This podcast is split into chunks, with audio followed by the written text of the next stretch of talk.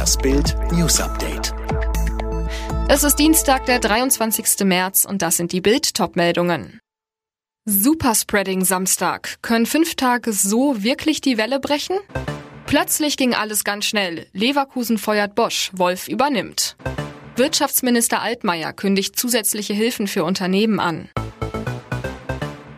Das gesamte Osterfest von Gründonnerstag bis Ostermontag wird zur Ruhezeit. Ganz Ostern? Nein, am Samstag dürfen die Supermärkte öffnen. Aber ist das nicht erst recht gefährlich? Denn da der Gründonnerstag zum Shoppen wegfällt, wird es am Mittwoch und am Samstag zu einem Mega-Andrang in Lebensmittelmärkten kommen. Die vereinbarte Schließung am Gründonnerstag sei kontraproduktiv, kritisiert der Handelsverband Deutschland. Und auch der FDP-Fraktionsvize Stefan Thomer befürchtet, er wird umso mehr Gedränge in den Einzelhandelsgeschäften vor und nach einem solchen Lockdown herbeiführen. Auch wenn es kontraintuitiv klinge, wäre stattdessen eine Ausweitung der Ladenöffnungszeiten richtig. Ein solches Vorgehen würde Kundenströme entzerren und das Infektionsrisiko senken, erklärte er gegenüber der Welt. Was also bringen die Ruhetage wirklich und wie können sie sich auf das Infektionsgeschehen auswirken? Bild fragte bei Experten nach. Was die dazu sagen, lesen Sie mit Bild Plus. Das vorzeitige Ende von Trainer Peter Bosch in Leverkusen ist beschlossen. Nachfolger wird Hannes Wolf.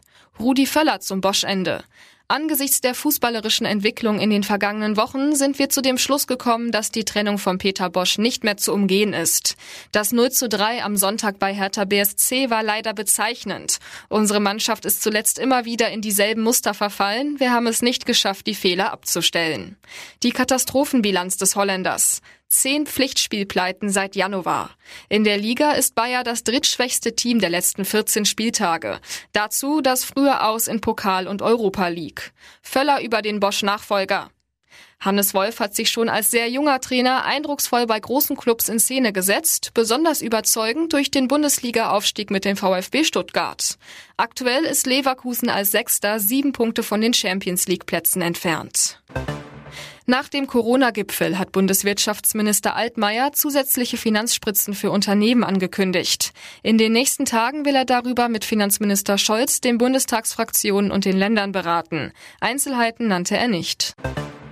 Im Münchner Rasa-Prozess ist der Angeklagte zu lebenslanger Haft verurteilt worden. Außerdem muss er in eine Entziehungsanstalt. Der 35-Jährige war unter Drogeneinfluss vor der Polizei geflüchtet und hatte dabei einen Schüler überfahren. Der 14-Jährige starb wenig später im Krankenhaus. Bei einer Schießerei im US-Bundesstaat Colorado sind mindestens zehn Menschen getötet worden. Der Angreifer hatte in einem Supermarkt in der Stadt Boulder das Feuer eröffnet. Die Polizei rückte mit einem Großaufgebot an und konnte einen Verdächtigen festnehmen. Hunderte Landwirte aus ganz Deutschland haben heute in Berlin gegen die Pläne zum Insektenschutz protestiert.